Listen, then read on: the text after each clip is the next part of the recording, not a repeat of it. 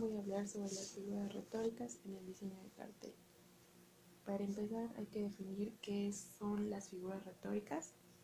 Las figuras retóricas es el arte de la persuasión, mecanismo que modifica los elementos de la posición original, recursos argumentativos que actúan sobre la imagen para hacerla más efectiva y significados nuevos para los espectadores.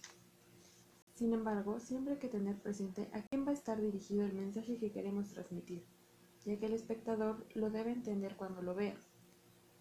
Siempre van a influir factores como la edad, la cultura, el sexo e incluso el país en el que se está transmitiendo este cartel. Estas figuras retóricas pueden ser metáfora, que consiste en sustituir un elemento por otro, pero que tengan alguna relación para que así esa tenga coherencia. Prosopopeya. Consiste en dar acciones humanas a algún animal o objeto. Hipérbole. Consiste en exagerar, ya sea aumentando o disminuyendo algún elemento involucrado. Eufemismo. Esta figura retórica es empleada cuando el mensaje que se quiere transmitir es muy fuerte o crudo para los espectadores. Estos son solo algunos ejemplos, pero existen muchos más que pueden ser muy útiles para el diseño de tus carteles.